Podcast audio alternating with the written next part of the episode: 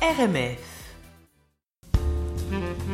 Le nom des rues de Montréal par notre historien Daniel de Montplaisir. Alors Daniel, on Bonne va parler année. Mais bonne année, mais t'as raison. Eh oui, bonne année. Eh bien justement, allons nous promener, Mais allons nous nous promener Partons tout nous près promener. et nous promener très loin à la fois. Nous sommes quelques jours après les fêtes, donc il y a encore euh, des impressions de, de, de bulles, de bons plats, euh, de confettis. euh, de champagne. et donc on va parler voilà de champagne, on va parler d'un endroit extrêmement prestigieux, un des noms au monde qui fait le plus rêver. Je vais vous parler de Versailles. Ah, Ah ouais. De dorure alors? Et oui, de dorure et, et- et de bien d'autres choses. De dorure, Le palais de des glaces, de, pas celle qu'on mange. mobilier, de raffinement, de musique, de poésie, de théâtre et de tant d'autres choses, parce qu'il y a d'abord plusieurs Versailles à Montréal. D'abord, il y a une Ah petite rue Versailles qui est entre la Petite Bourgogne et Griffintown, qui est voisine de la rue Victor Hugo. Une toute petite rue, la rue Versailles. Il y a une autre rue Versailles, c'est très curieux. En général, on essaie d'éviter ça dans les villes. Il faudra encore le dire à Madame le maire. Il y a deux rues qui portent le même nom. Attends, t'es pas sympa, c'était première chronique Ouais, et là c'est vrai, déjà. ouais, ouais, alors, voilà, non, enfin, non, à chaque fois, comme je lance souvent un message à Madame le maire, Madame le maire, profitez-en. si vous avez le nom, un nom à caser pour une rue, vous pouvez supprimer une des deux rues Versailles, vu qu'il y en a deux. Donc la deuxième est Dans un la peu même ville, superfétatoire, Voilà. Alors l'autre rue de Versailles, elle est au nord de l'île. Elle donne dans la rue Sherbrooke. Elle est au-dessus de la Pointe aux Trembles. Voilà. D'accord. Et puis il y a un parc Versailles qui lui est le long de la rivière des Prairies en face d'une île qui s'appelle l'île Ronde. Il est tout près et il y a à côté, tout près, une avenue de Versailles. C'est dans le nord, au nord du quartier de Pointe-Claire. Donc on en est déjà à quatre Versailles. C'est la totale. Et puis il y a un cinquième Versailles, c'est le château Versailles, qui est un hôtel-boutique en centre-ville sur Sherbrooke Ouest et, qui occupe le site d'un ancien séminaire des Sulpiciens. Il y avait beaucoup de séminaires autrefois à Montréal et beaucoup de Sulpiciens.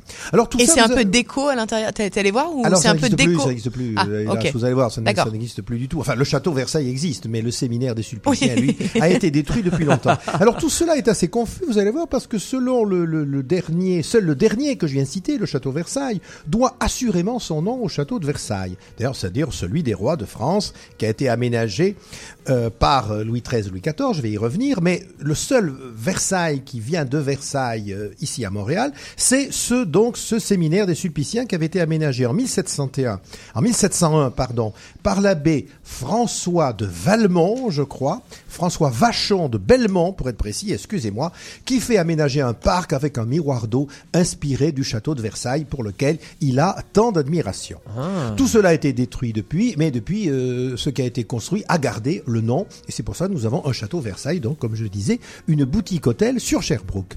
Pour les autres, les rues, la place et le parc de Versailles, il semblerait que l'origine vient non pas du château de Versailles, en tout cas pas directement, mais des frères Versailles, qui au début du XXe siècle ont joué un rôle important dans l'aménagement d'un certain quartier de Montréal. Alors il y a l'aîné, Joseph, né en 1881, mort en 1931, qui a fondé en 1910 la ville de Montréal-Est, qui à l'époque était une commune indépendante, puis ensuite, comme Outremont par exemple, a été intégrée dans la ville de Montréal. Et Jean, son petit frère, né en 1887, on ne sait pas quand il est mort en revanche, a construit un système d'aqueduc à la Pointe aux Trembles. C'est pour ça qu'à la Pointe aux Trembles, il y a une rue qui porte Ah, son nom. Mais dommage. on n'en sait pas plus. Leur nom ne viendrait-il pas quand même du château de Versailles, choisi par un ancêtre immigré, comme cela se faisait beaucoup au XVIIe et au XVIIIe siècle? Les immigrés d'Europe arrivaient et décidaient de changer de nom, souvent pour porter le nom de leur ville d'origine, souvent pour porter un joli nom. C'est pour ça que vous avez des La Tendresse, des La Fleur. Ce sont des noms qui ont, Ah. été, qui ont été choisis. Qui ont été créés. Voilà. Alors on trouve souvent le patronyme Versailles chez des, Français, chez des Français pardon, installés au Canada, pour être précis, entre 1718 et 1816. Il y a pas mal de Versailles qui viennent s'installer. Alors ont-ils des descendants aujourd'hui? Je ne sais pas. Je- J'essaie d'être historien, mais je ne suis pas généalogiste. Donc, je fais un appel aux auditeurs. Si vous connaissez des monsieur ou madame Versailles. Versailles, euh, Vous pouvez me contacter. Voilà, vous Delphine pouvez nous contacter. J'aimerais savoir s'ils sont parents de Joseph et de Jean et si leurs ancêtres ont choisi ce nom en raison du euh, château de Versailles. Toujours est-il que voilà donc un bon prétexte, une bonne occasion de parler de ce château et d'en rappeler l'histoire, qui n'est pas une histoire euh, extrêmement joyeuse, l'histoire de Versailles. Vous allez voir pourquoi.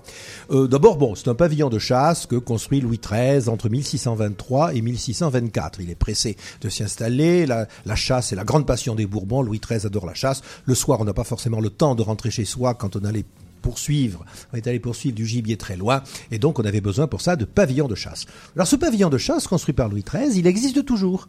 C'est le pavillon central qui est sur la cour de marbre, côté ville, dans le château de Versailles, que Louis XIV n'a jamais voulu faire démolir, par respect pour la mémoire de son papa. C'est le, premier bâtiment. Voilà, exactement. Il existe toujours quand vous allez à Versailles, côté ville, vous avez ce bâtiment central qui est fait d'un empiètement de pierre et de briques, bien dans le style Louis XIII, et c'est le pavillon qu'a fait construire Louis XIII. Alors Louis XIV, donc son fils, qui fut roi de 1643 à 1715, le règne le plus long de l'histoire de France, je le rappelle, aime beaucoup l'endroit. Et par ailleurs, il veut quitter Paris. Il veut quitter Paris parce qu'il a été très remué par la révolution qu'on a, enfin la révolte plutôt qu'on a appelée la Fronde.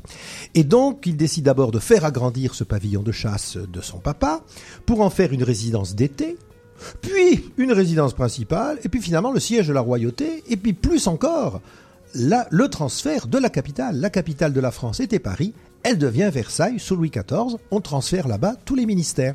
Souvent, c'est une erreur qu'on fait, on croit que Versailles, c'est juste la résidence royale. Non, non, ça devient vraiment la capitale de la France. La capitale de la France, donc du siège du gouvernement, de 1682 à 1789, pour être extrêmement précis. Sur, la soumission, c'est quand même compliqué. Hein. Du coup, euh, il y a une, euh, Voilà.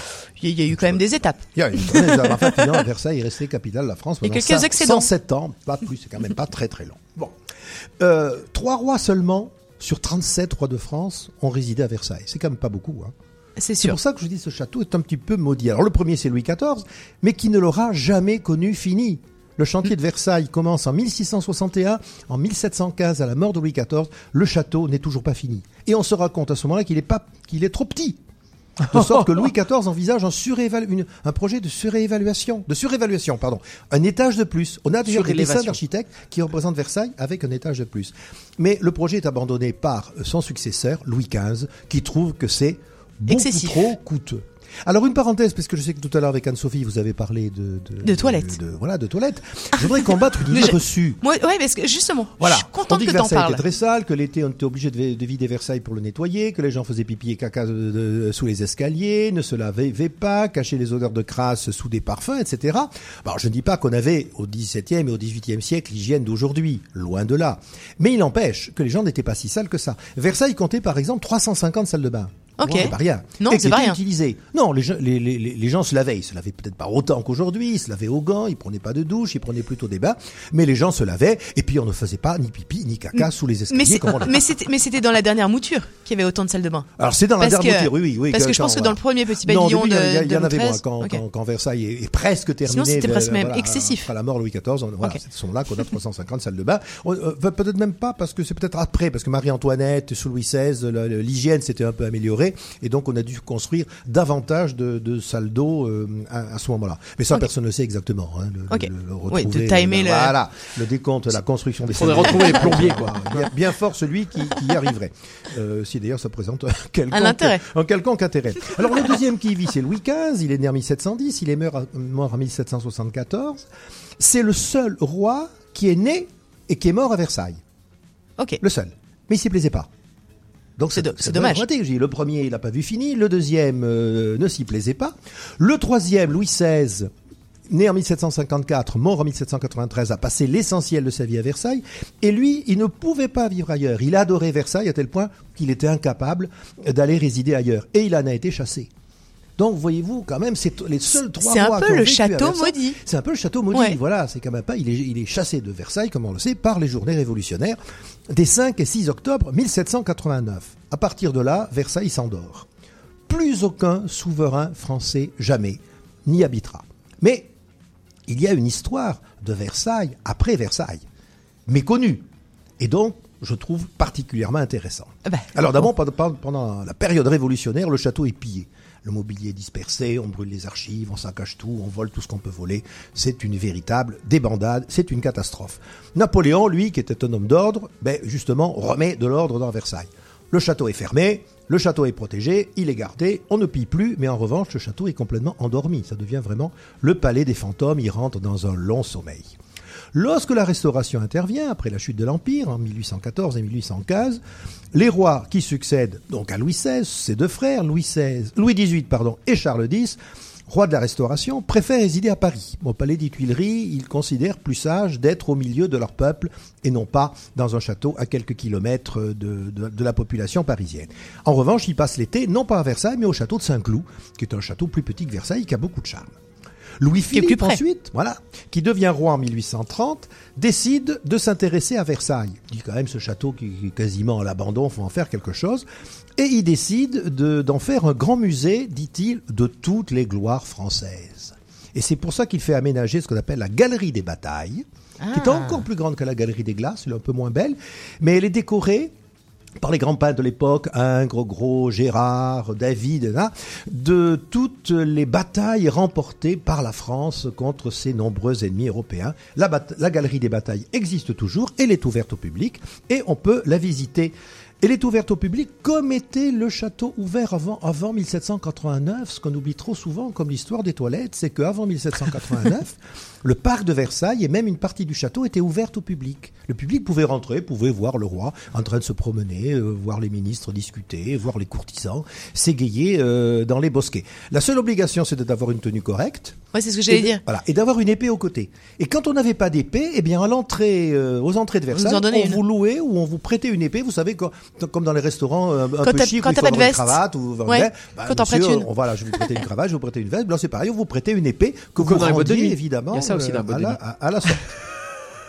Alors Versailles, musée, euh, à partir de 1842 ou 3, je me souviens plus exactement, Versailles retrouve quand même un rôle politique, ce qu'on oublie souvent, bien plus tard, en 1871. Le 18 janvier 1871, après la guerre franco-prussienne déclenchée bêtement par Napoléon III et qui a vu l'éclatante victoire de la Prusse, c'est dans la Galerie des Glaces de Versailles, donc ce 18 janvier 1871, qu'est proclamé l'Empire allemand, en présence du premier empereur d'Allemagne, Guillaume Ier, qui, pas gêné, va passer la nuit dans la chambre de Louis XIV. Ah ouais. Eh ouais, ouais, pas gêné Ok. le Prussien. Hein bon.